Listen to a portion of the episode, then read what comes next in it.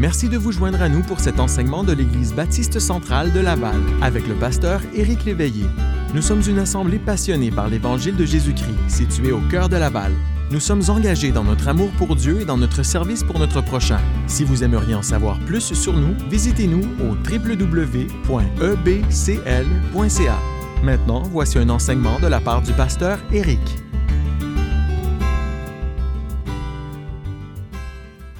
Commençons par le mot de prière pour demander au Seigneur de bénir la lecture de sa parole et le temps qu'on va passer ensemble à, regarder sa parole. Puis ensuite, on va se lancer directement dans Marc chapitre 9. Seigneur Jésus, euh, oui, tu es notre rocher et nous voulons t'exalter ce matin. Tu, es notre rocher, euh, tu ne changes jamais. Tu nous dis que tu es le même hier et aujourd'hui et éternellement. Et notre cœur déborde de confiance. Euh, sur ton immuabilité, mais aussi parce que tu ne changes point, nous pouvons bâtir nos vies sur toi. Tu es le rocher qui sert de fondement à notre vie. Et je prie pour moi-même, pour ma famille et aussi pour euh, tous ceux qui sont à l'écoute afin que nous puissions vraiment construire nos vies sur le Seigneur Jésus.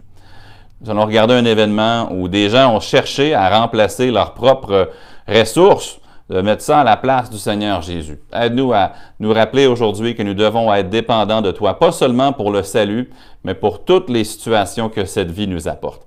Alors Père Céleste, sois exalté par ce temps, sois glorifié, mais aussi euh, édifie chacun et chacune par ta parole. Je le prie dans le nom du Seigneur Jésus. Amen.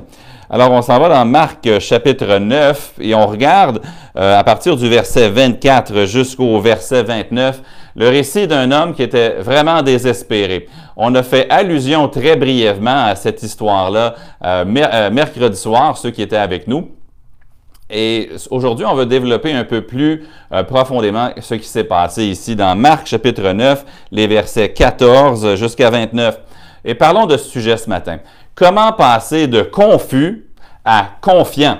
Euh, des fois, on est confus, c'est-à-dire qu'on ne sait pas trop comment gérer une situation. Des fois, on ne sait même pas comment avancer, euh, comment régler le problème, euh, comment composer avec le problème. Et là, on cherche des ressources, puis on cherche des connaissances et on cherche des compétences pour essayer de se frayer un chemin vers l'avant. Alors qu'en tant qu'enfant de Dieu, on doit toujours être entièrement dépendant du Seigneur Jésus. Maintenant, ces choses-là, on leur place lorsqu'elles sont soumises au Seigneur Jésus. Alors, comment passer de confus à confiant? Allez avec moi dans Marc 9, donc, et à partir du verset 14 jusqu'au verset 29. Donc, Marc chapitre 9, verset 14, ça nous dit, Lorsqu'ils furent arrivés près des disciples, ils virent autour d'eux une grande foule et des scribes qui discutaient avec eux. Dès que la foule vit Jésus, elle fut surprise et accourut pour le saluer. Il leur demanda, De quoi discutez-vous avec eux? Et un homme de la foule lui répondit, Maître, j'ai amené auprès de toi mon fils qui est possédé d'un esprit muet. En quelques lieux qu'il le saisisse, il le jette par terre. L'enfant écume, grince des dents et devient tout raide. J'ai prié tes disciples de chasser l'esprit et ils n'ont pas pu. Race incrédule, leur dit Jésus, jusqu'à quand serai-je avec vous? Jusqu'à quand vous supporterai-je? Amenez-le-moi. On le lui amena. Et aussitôt que l'enfant vit Jésus, l'esprit l'agita avec violence. Il tomba et se roulait par terre en écumant. Jésus demanda au Père, Combien y a-t-il de temps que cela lui arrive? Depuis son enfance, répondit-il, et souvent l'esprit l'a jeté dans le feu et dans l'eau pour le faire périr. Mais si tu peux quelque chose, viens à notre secours, aie compassion de nous. Jésus lui dit, si tu peux, tout est possible à celui qui croit. Aussitôt, le père de l'enfant s'écria, Je crois, viens au secours de mon incrédulité. Jésus, voyant accourir la foule, menaça l'esprit impur et lui dit, Esprit muet et sourd, je te l'ordonne, sors de cet enfant et n'y rentre plus. Et il sortit en poussant des cris et en l'agitant avec une grande violence l'enfant devint comme mort, de sorte que plusieurs disaient qu'il était mort. Mais Jésus, l'ayant pris par la main, le fit lever, et il se tint debout. Quand Jésus fut entré dans la maison, ses disciples lui demandèrent en particulier, Pourquoi n'avons-nous pu chasser cet esprit Il leur dit, Cette espèce-là ne peut sortir que par la prière. Est-ce que vous avez parfois le sentiment d'être complètement dépassé par les événements, euh, même être franchement confus? Peut-être qu'il y a une situation qui, est votre réalité actuelle, qui est simplement au-delà de vos forces. Vous ne savez pas trop où vous tournez, mais vous cherchez à vous tourner ici et là, vers cette personne-là et vers cette autre personne. Bien, j'espère que ce matin va être un encouragement particulier pour vous. Une des meilleures façons d'enseigner, c'est de poser des questions. Quelqu'un qui est un bon enseignant n'hésitera pas à poser des questions pour voir si ses élèves comprennent bien. Mais une des bonnes façons d'apprendre aussi, c'est de répondre à des questions ou encore de poser des questions quand on ne comprend pas, mais de se faire poser des questions, puis ensuite de connaître les réponses à, ces questions-là. Ici au, Québec, si je vous disais le mot catéchisme, tout de suite, vous allez penser à l'Église catholique, vous allez penser à un livre qui explique euh, sous forme de questions et réponses les croyances catholiques. Mais en fait, le mot lui-même, un catéchisme, c'est pas nécessairement un mot catholique. C'est simplement un, livre dans lequel on a des séries de questions et de réponses. Et dans les siècles passés, euh, c'était une méthode d'étude euh, populaire, euh, très utilisée, courante et efficace dans les écoles. Les enfants devaient mémoriser la question, puis ensuite connaître la réponse. Et c'était efficace pour leur génération. Maintenant, pour moi, dans la parole de Dieu, euh, récemment, dans, mon temps d'études bibliques personnelles, pas tellement pour des prédications, mais juste pour moi, j'ai décidé de faire une liste de toutes les questions que Jésus pose dans les évangiles. On sait que Jésus, c'est le maître enseignant, c'est l'enseignant par excellence, et je me suis posé la question, combien de questions est-ce que Jésus a posées? Et là, j'ai fait une liste dans les quatre évangiles de toutes les questions que Jésus a posées soit à ses disciples, euh, soit à ses adversaires, euh, ou encore à, d'autres personnes. Puis là, alors que je regardais toutes les douzaines et les douzaines de questions qu'on entend Jésus poser, euh, ça me sert de, de, matériel pour étudier la parole de Dieu personnellement. Mais alors que je regarde les questions, des fois, je ne sais même pas ou je me souviens même pas exactement dans quel récit ça se trouve, euh, dans le contexte de quel miracle ou de quel sermon de Jésus ou encore de telle, quelle confrontation avec ses adversaires. Mais juste en voyant la question, sans même connaître le contexte avant de le chercher dans la Bible, ça m'aide à voir quelle était la leçon que Jésus voulait que nous apprenions ici. Juste en voyant sa question, même sorti du contexte, juste pour quelques instants, on regarde toujours dans le contexte évidemment après, mais juste en voyant les questions de Jésus, je réalise les choses que le Seigneur Jésus veut absolument que je comprenne, que je maîtrise, mais aussi que je mette en pratique. Puis dans le récit, dans Marc 9, 14 à 29, que nous venons juste de lire, Jésus il pose trois questions juste dans ce texte-là. La première question, c'est de quoi discutez-vous? La deuxième question, c'est jusqu'à quand est-ce que je vais être avec vous à vous supporter? Puis la troisième question, c'est depuis quand cela arrive-t-il aux garçons? Donc, il pose ces trois questions-là. Puis les deux premières questions en particulier, donc euh, de quoi discutez-vous? Et puis jusqu'à quand euh, serai-je avec vous puis à vous supporter? Ces deux premières questions-là ont vraiment retenu mon attention je regardais ma liste de questions de Jésus, puis j'ai remarqué ces deux questions-là séparées par seulement quelques lignes. Et ça m'a frappé parce que le Seigneur Jésus se préoccupait premièrement des discussions entre les disciples. Puis ensuite, il exprime euh, un soupir sur leur incrédulité et sur leur incapacité. Puis je me suis dit, moi aussi, je suis comme ça souvent. Je discute, je vais aller jusqu'à débattre de quelque chose, je fais mes recherches, je m'informe, je vais vers telle source d'information, je discute, je discute, je discute, je discute. Puis je me demande si le Seigneur Jésus, des fois, ne soupire pas en disant, jusqu'à quand est-ce que je vais supporter, Éric Léveillé, tes, tes incessantes conversations et le fait que tu cherches des ressources autres que moi? Et des fois, ce n'est pas, avant que la situation ne dégénère carrément que vraiment je me confie dans l'Éternel. Tant que la situation n'est pas trop grave, je cherche mes propres réponses, mes propres solutions, puis je cherche conseil. Et si vous êtes franc, je pense que vous allez vous reconnaître aussi. C'est pas juste moi. Alors, apprenons une leçon de vie ce matin de ce passage-là pour nous aider à réaménager notre approche aux situations de la vie. La première chose que je veux qu'on remarque ensemble aujourd'hui, c'est que la connaissance ne donne pas la puissance.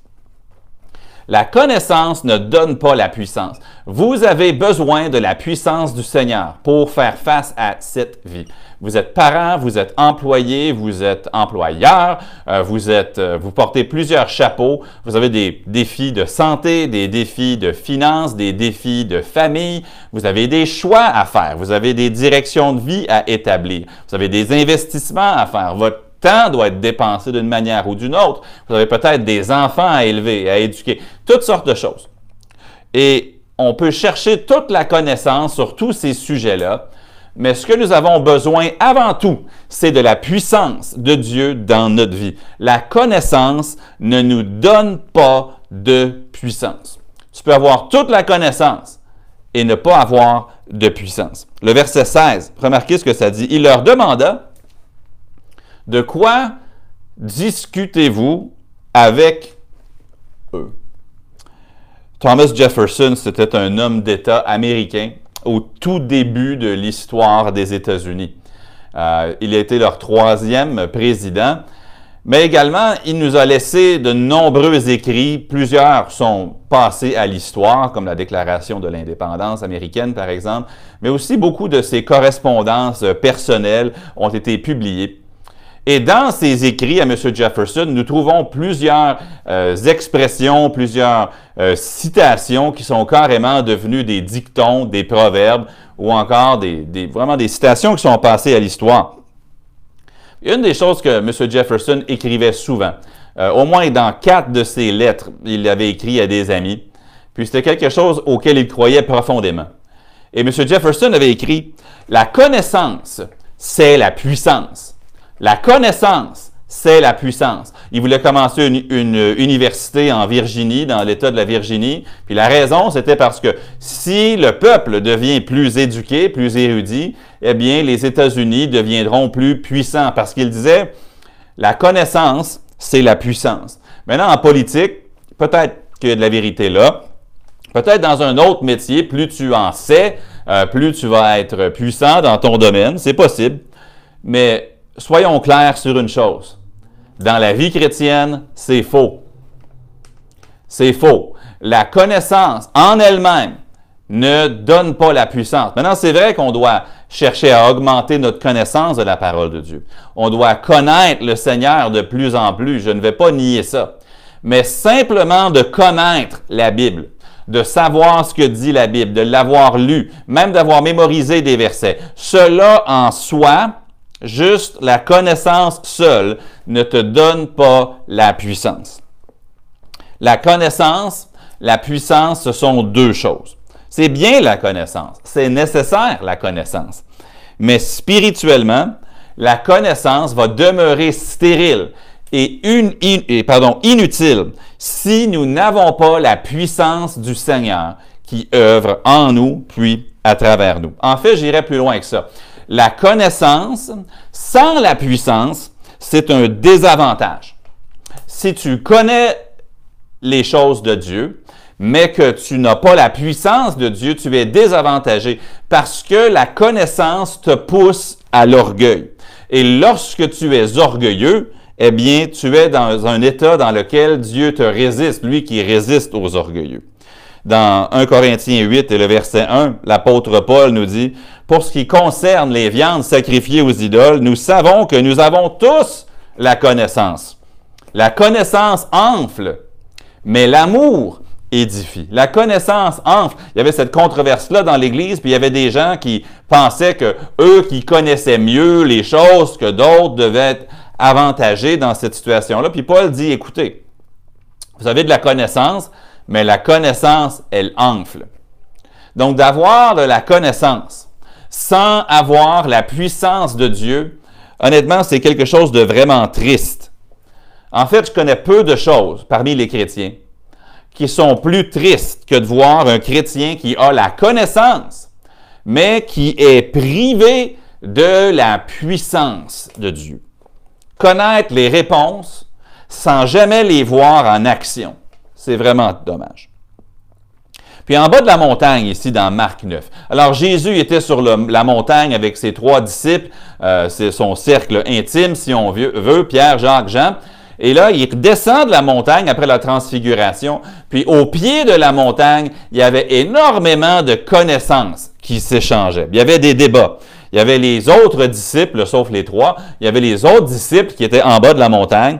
Et les scribes sont là également. Les scribes, c'est les experts de la loi c'est ceux qui peuvent te citer, copier, expliquer, euh, réciter les textes de l'Ancien Testament comme personne. Ce sont les académiques du jour, les profs universitaires de l'époque.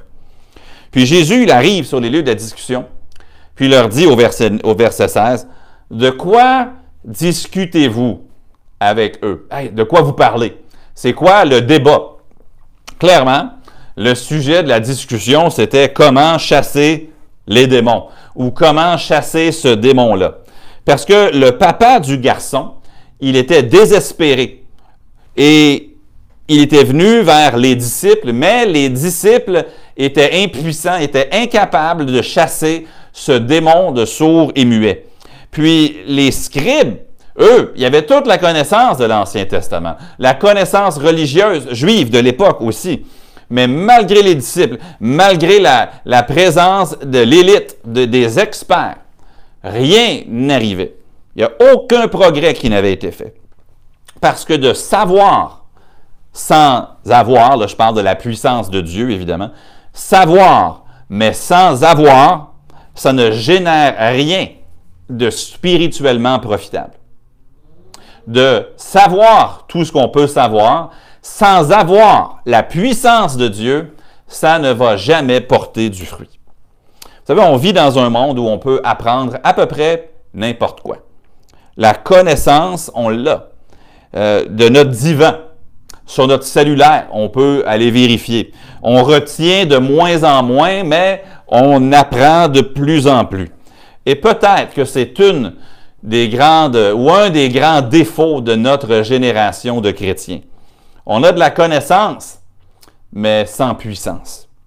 Puis exactement comme au pied de la montagne, ici dans Marc 9, le verset 14. Il y a plein d'idées qui s'échangent, mais la solution reste négligée. Plein d'idées, mais pas la solution. Donc, il faut comprendre que la connaissance ne donne pas en elle-même la puissance.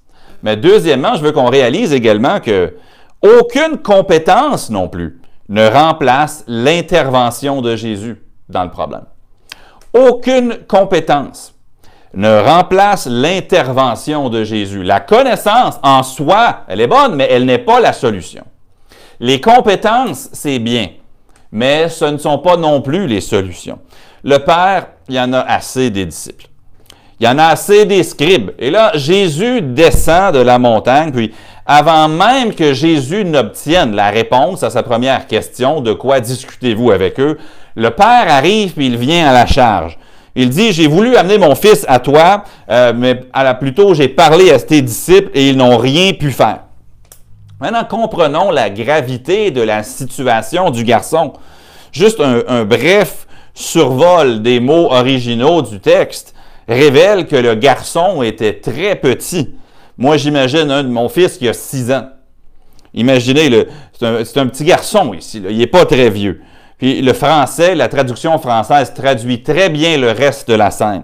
Le garçon, quand il tombe par terre, il, a des convulsions, il roule, il roule, il roule sur le sol, il écume de la bouche. Et vraiment, ce démon-là est en train de causer de graves dommages à ce petit garçon. En passant, parenthèse ici, le diable n'est pas un ami des enfants. Le diable n'est pas un ami de vos enfants.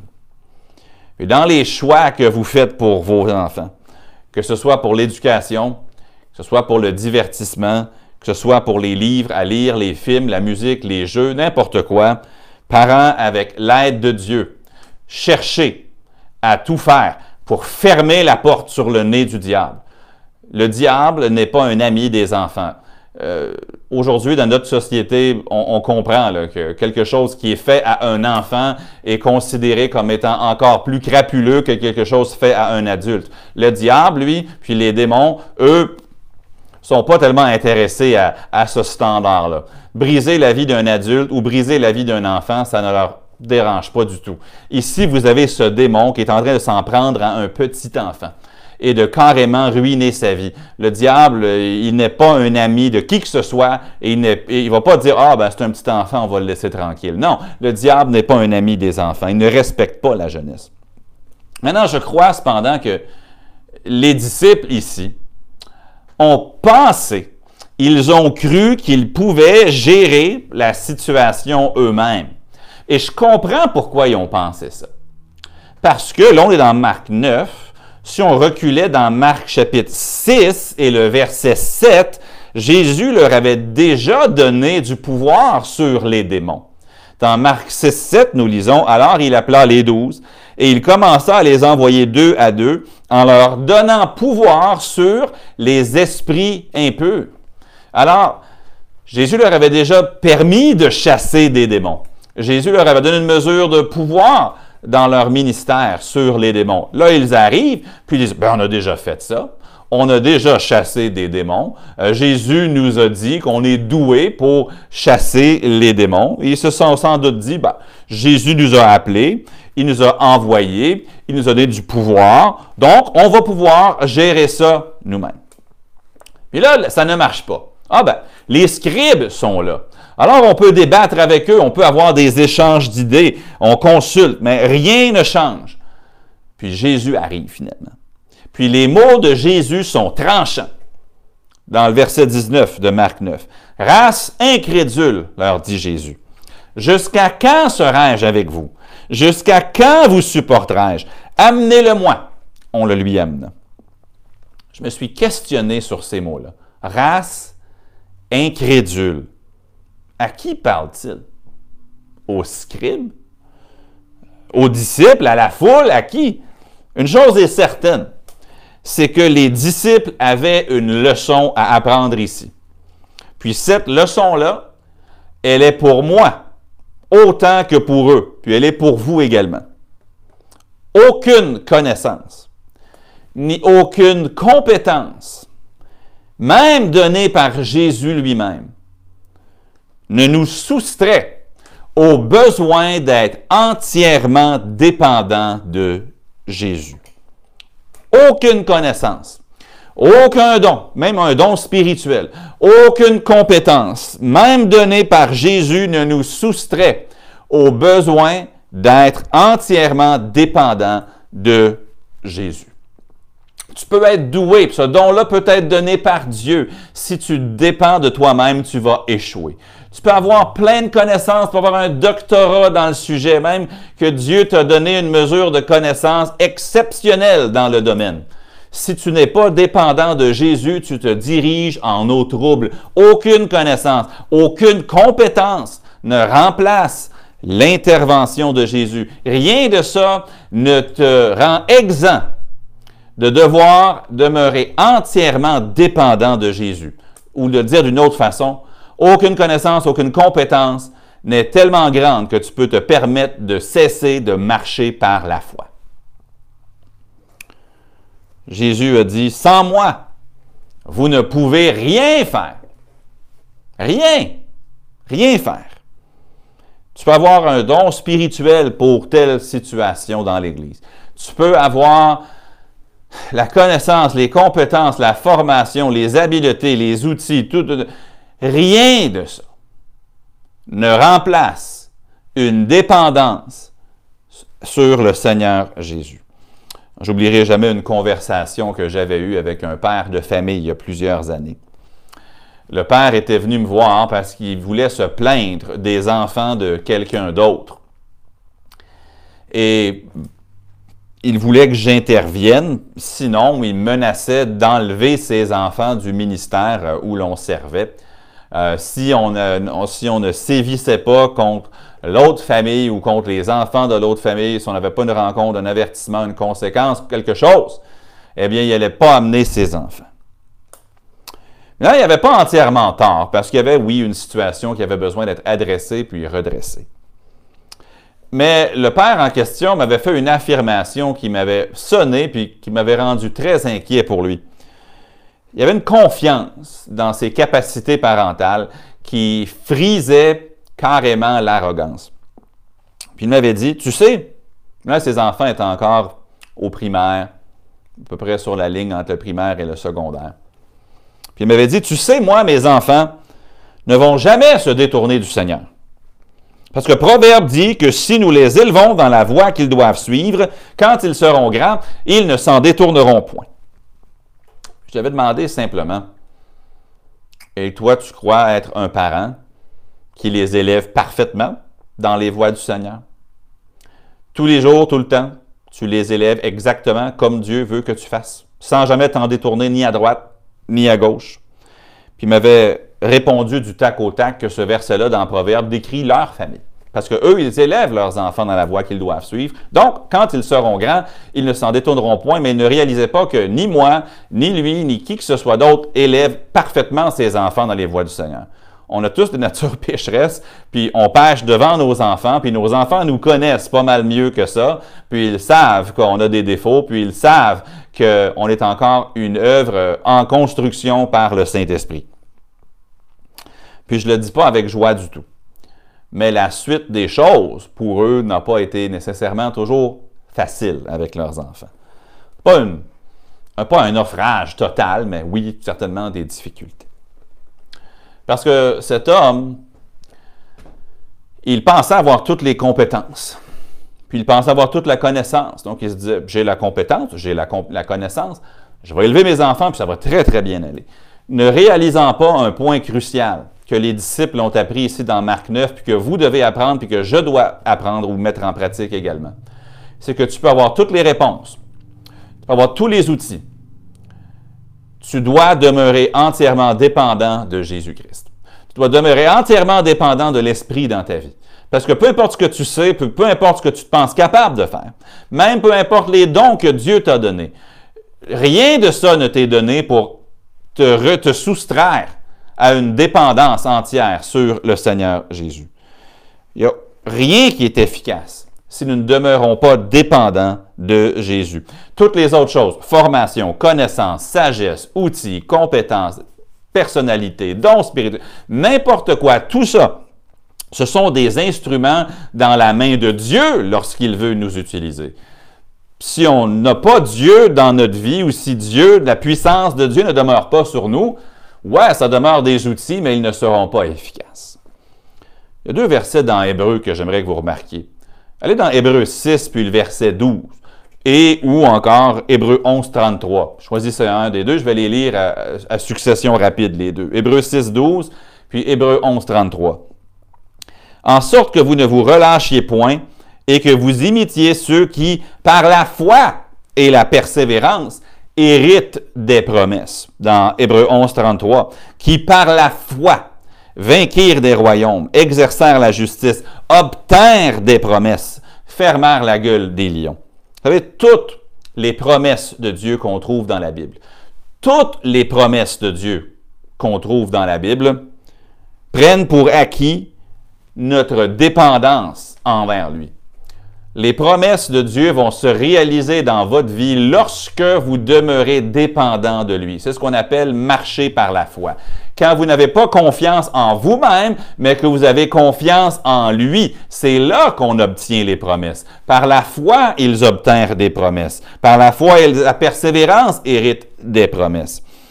Il ne faut pas que notre confiance soit en nous-mêmes.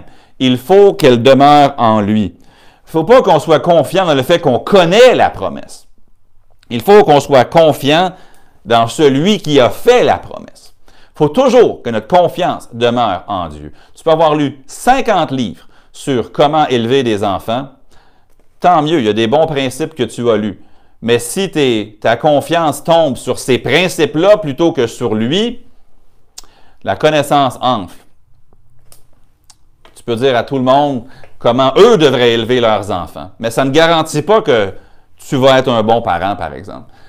Parce que les, promesses qui sont faites aux parents dans la parole, elles s'héritent On, les, on, on en hérite, on reçoit ces promesses-là lorsqu'on garde notre confiance en lui.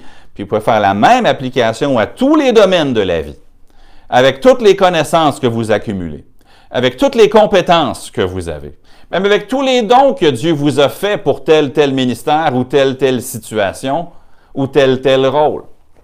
Rien de rien de rien ne remplace la dépendance totale sur lui, car sans moi, vous ne pouvez rien faire, nous dit Jésus. Tu peux connaître la référence, tu peux citer le verset par cœur, mais si ta confiance est ailleurs qu'en Jésus, tu te diriges vers des eaux troubles et vers un échec. La troisième chose que j'aimerais qu'on remarque, c'est au verset 29.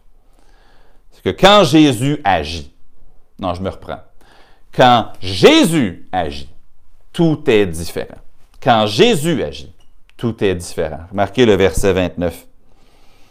Il leur dit, cette espèce-là ne peut sortir que par la prière. Les disciples avaient affaire à un démon qui était vraiment méchant, vraiment hargneux. Normalement, les démons tremblaient devant Jésus et criaient et le suppliaient de ne pas les tourmenter. Mais pas celui-ci. Lorsqu'il voit Jésus, celui-là, il décide de se donner en spectacle, puis de, de faire aux dépens du petit garçon.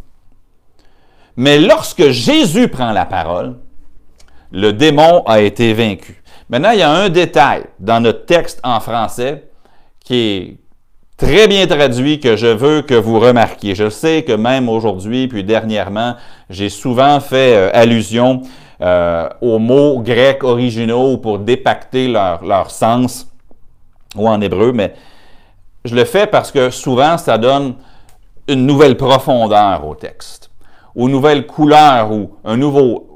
Ça nous aide à mieux saisir le sens de l'histoire ou de ce qui est écrit. Puis c'est le cas ici. Les lecteurs romains de Marc, en lisant le grec, ils auraient vu un mot ressortir de la déclaration quand Jésus parle aux démons. Remarquez au verset 25. Jésus, voyant accourir la foule, menaça l'esprit impur et lui dit, Esprit muet et sourd, je te l'ordonne, sors de cet enfant, n'y rentre plus. Dans la phrase en grec, les lecteurs de Marc auraient vu un mot ressortir parce qu'il est placé dans la phrase pour recevoir tout le poids de la phrase. C'est le pronom je. En français, je vais le lire, je vais essayer de traduire la couleur grecque dans le français. Jésus lui dit, euh, Esprit muet et sourd, je te l'ordonne sort de cet enfant, n'y rentre plus. Il met l'accent sur le je. Là, c'est pas Thomas qui parle. C'est pas Matthieu qui parle. Ce n'est ni André ni Philippe qui parlent. Ce ne sont pas les scribes qui parlent. Je te l'ordonne.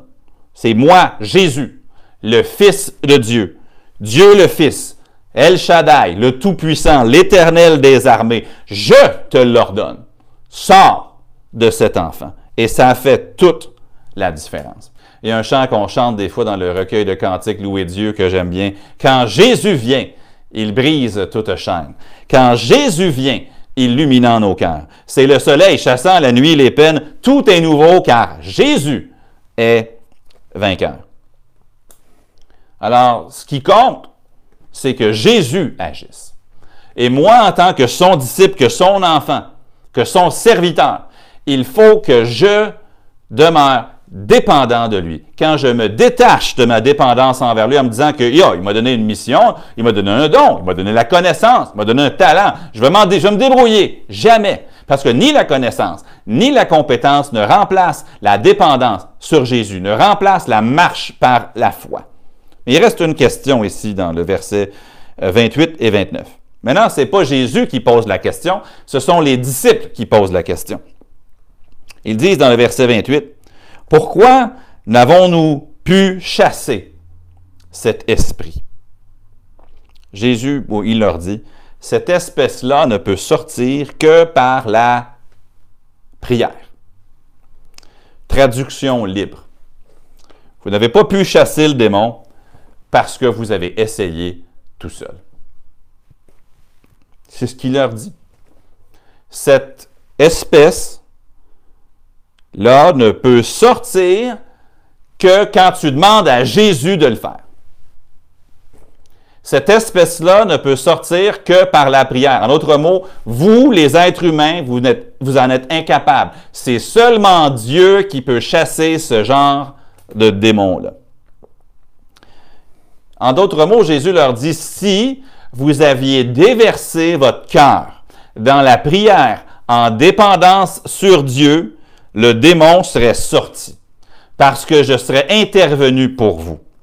Non, la puissance, ce n'est pas la connaissance. La puissance n'est pas la compétence. La puissance, c'est le Seigneur. Et cette puissance-là, elle agit pour ceux qui demeurent confiants en lui. Peu importe les avantages qu'ils se sont fait donner dans la vie. Il faut que ses disciples, que ses serviteurs, que ses enfants demeurent confiants seulement en lui. Maintenant, si Google publiait votre historique de recherche, ou si Google publiait mon historique de recherche sur Internet, qu'est-ce que vous y verriez? Honnêtement, dans mon cas, vous verriez plein de choses. il y aurait des questions sur les rénovations. Euh, vous verriez que je fais des recherches des fois sur les actualités qui nous frappent et puis euh, différentes choses qui nous poussent à des points de décision face à l'actualité. Euh, des fois, c'est des choses sur la santé, toutes sortes de choses. Des fois, c'est aussi banal que comment euh, faire une certaine chose avec mon logiciel d'études bibliques ou avec euh, Photoshop ou dans la... toutes sortes de choses. Et j'acquiers de la connaissance et j'acquiers des compétences à tous les jours. Mais je vais aller plus loin que ça. Parce que je suis convaincu que vous êtes comme moi. Il y a des problèmes auxquels je fais face qui ne me pousse pas à, chercher des infos. Euh, ou encore de la connaissance ou à développer mes habiletés parce que je me pense capable. Je me pense suffisant. Sinon, j'aime accumuler de la connaissance. Je suis quelque peu accro aux études théologiques. J'arrête jamais de prendre des cours puis d'étudier parce que je veux constamment développer mes connaissances puis mes habiletés. Mais rien de tout ça ne va me propulser vers l'état d'être un bon pasteur ou un très bon prédicateur ou un mari exemplaire ou un papa extraordinaire ou un chrétien victorieux. Des fois, plus j'en sais, plus je stresse. Ce qu'on doit retirer de notre passage, c'est que quand on est confus, puis qu'on est défait, puis que ça ne marche pas, et qu'on n'arrive pas à avancer dans la vie, qu'on n'arrive pas à passer outre d'un problème, qu'on n'arrive pas à le régler. Pourtant, on, a tout lu, on a fait toutes les recherches, on a pris les cours, on a développé nos compétences. Il ne reste plus rien sur YouTube sur le sujet qu'on n'a pas vu. Eh bien, le problème n'est pas la connaissance ni le don quand on est confus, perdu, on peut devenir confiant quand nous gardons notre confiance fermement centrée sur Jésus-Christ pour qu'il agisse d'une manière qui est de loin au-delà de nos forces. Quelque chose qui nous est impossible. Vous savez, il y a beaucoup de choses dans la vie qui ressemblent aux fameux démons dans Marc 9. Ça ne sort que par la prière. Ce n'est pas les scribes qui vont t'aider. C'est même pas le mandat que Jésus t'a donné dans Marc 7 qui va te sortir du pétrin. C'est juste la prière. C'est juste ta dépendance envers Jésus. Cette semaine, il y a sûrement quelque chose sur votre calendrier, dans votre agenda, qui requiert une dose spéciale de sagesse ou de capacité ou d'habileté. Peut-être que vous n'avez pas tellement prié fort là-dessus parce que vous êtes doué dans ce domaine-là. Ou encore, vous avez fait toutes vos recherches. Vous pourriez donner le cours là-dessus. Frères, sœurs, amis, rien de ça ne remplace une dépendance complète sur le Seigneur Jésus. Marchez par la foi Ne vous faites pas confiance, ne faites pas confiance à la chair, faites confiance à Jésus. Seigneur Jésus, je demande que tu m'aides à réaliser l'importance dans ma propre vie de ce que je viens de dire, de, des vérités qu'on vient de voir ensemble, de ta parole. Aide-moi à constamment m'en rappeler. Puis, je me repens de si souvent me confier dans mes connaissances ou mes capacités. Aide-moi à réaliser la profondeur, la largeur, l'impact de ce verset-là, que sans toi, nous ne pouvons rien faire. Aide-nous à marcher par la foi, rien de moins. Je prie au nom de Jésus. Amen. Maintenant, si vous étiez à l'écoute aujourd'hui et puis il n'y a jamais eu un moment dans votre vie où vous êtes né de nouveau, il n'y a jamais eu un moment dans votre vie où le Seigneur Jésus a pardonné vos péchés et que vous êtes devenu son enfant, s'il n'y a jamais eu un moment où vous avez reçu Jésus comme votre sauveur personnel, je vous supplie, OK? Parce que dans la vie, c'est pas en accumulant plus de connaissances, c'est même pas en allant à l'église ou en lisant la Bible pour savoir ce qu'elle dit. C'est pas là. La, solution se trouve dans les pages de la Bible, mais la Bible, ce qu'elle fait, c'est qu'elle nous présente Jésus. Puis j'espère que vous réalisez que vous êtes un pécheur devant Dieu. Vous êtes coupable devant lui, que comme moi, puis comme tout le monde, euh, conformément à Romains 3.10, puis Romains 3.23, puis d'autres passages dans la Bible, que vous êtes pécheur devant Dieu mais que vous réalisez aussi à quel point Dieu vous aime, puis qu'il a envoyé son Fils Jésus-Christ pour mourir sur la croix, pour payer le prix de tous vos péchés. Puis qu'ensuite, il est ressuscité des morts pour vous livrer tout ce qui est acquis pour vous à la croix. Si vous réalisez que vous êtes un pécheur, vous le confessez. Puis que vous confessez aussi que Jésus-Christ a payé tout ce qui était nécessaire pour le pardon de vos péchés. Et puis, si vous désirez avoir son salut, la vie éternelle qu'il vous offre gratuitement, J'espère que vous allez lui demander de vous sauver. Si ce n'est pas clair pour vous ou si vous avez des questions, je vous demanderai de parler à votre ami, ami euh, chrétien, chrétienne, ou encore de me le demander à moi ou d'appeler euh, l'Église et puis simplement de ne pas laisser passer cette journée ou cette semaine sans mettre votre foi en Jésus comme votre sauveur. Merci d'avoir écouté aujourd'hui. Peut-être était-ce votre première fois à nous entendre? Eh bien, nous croyons que la décision la plus importante que vous puissiez prendre est de connaître Jésus personnellement comme Sauveur. Pour en savoir plus, contactez-nous à travers notre site web au www.ebcl.ca. Peut-être êtes-vous un auditeur régulier. Rien ne nous ferait plus plaisir que de vous recevoir en personne. Les détails de nos réunions se trouvent sur notre site web. Nous vous souhaitons une agréable journée dans la grâce de Dieu.